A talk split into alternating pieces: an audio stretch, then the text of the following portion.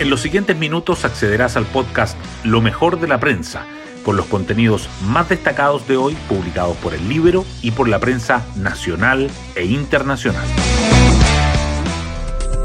Buenos días, soy Isidora Cóndor y hoy es lunes 2 de octubre de 2023. Fue un fin de semana de clásico en el fútbol, donde Colo Colo le dio vuelta al partido a Universidad Católica en los descuentos. Esa es la apuesta también en el Consejo Constitucional los partidos y sectores que intentan llegar a un acuerdo juegan contra el tiempo y pese a los esfuerzos, las encuestas siguen mostrando un panorama cuesta arriba. Según CADEM, un 41% cree que es mejor rechazar la propuesta y continuar con la actual constitución, mientras que un 19% estaría por aprobar el texto.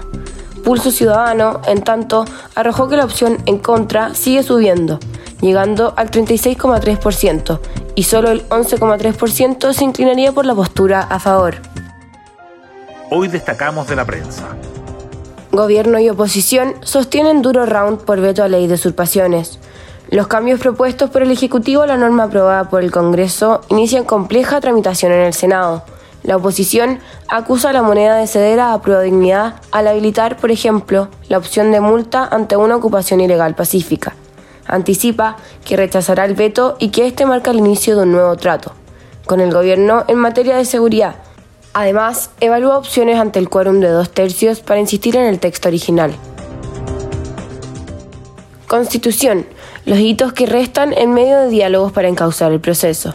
Esta semana, el Pleno del Consejo Constitucional terminará las votaciones de las enmiendas y entregará el borrador de la nueva Carta Magna a la Comisión Experta, pero aún quedan una serie de posibles instancias para afinar el texto. La presidenta del PS, Paulina Bodanovich, pidió seguir con las conversaciones para salvar el proceso e incluir a comunistas y republicanos, donde también hay rostros que coquetean con el en contra.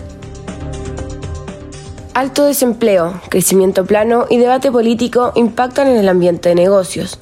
El índice mensual de confianza empresarial realizado por ICARE y la UAI mejoró por tercer mes consecutivo en septiembre, pero está en terreno pesimista desde que Gabriel Boric asumió la presidencia. Por su parte, el índice de incertidumbre económica de Clapes UC acumula dos meses seguidos al alza, debido a las malas señales que se están recibiendo desde el ámbito interno, según el exministro Felipe Larraín. Guillermo Ramírez, el pacto fiscal de Marcel estaba en jaque hace rato y el proyecto de presupuesto hace un jaque mate, el diputado jefe de la bancada UDI e integrante de la Comisión de Hacienda de la Cámara dice que el crecimiento del gasto público nos parece absolutamente irresponsable. Respecto al rol de la directora de presupuesto Javiera Martínez en el caso convenios, señala que la investigación judicial y la discusión legislativa del área nacional definirán la postura de la oposición. Hoy, en la portada del Libero, Administración de Hasler ha contratado más de 900 funcionarios en Santiago desde que asumió esto significa destinar más de 930 millones mensuales en sueldos. Al menos 228 de los nuevos ingresos son en la Dirección de Desarrollo Comunitario, el brazo armado político de cada administración. Los trabajadores han tenido algunos problemas de hacinamiento y el incremento de la dotación se acerca a la que dejó el mandato de Carolina Toa en la comuna. Causas por homicidio en Macrozona Sur, escasas querellas de familiares y baja identificación de responsables. Así lo muestra el análisis del Observatorio Judicial a cifras de Fiscalía entre 2018 y 2022. Cercanos a las víctimas no suelen hacerse parte de las investigaciones. Esto es atribuido a la alta percepción de impunidad y el miedo a posibles represalias. Liceos emblemáticos de Santiago acumulan 133 eventos violentos durante 2023. El ranking lo encabeza el Liceo de Aplicación, donde se han registrado 46 hechos de violencia este año, según datos de carabineros. Le siguen el Instituto Nacional, el Internado Nacional Barros Arana y el Liceo Manuel Barros Borgoño. Tres buses han sido destruidos. Argentina.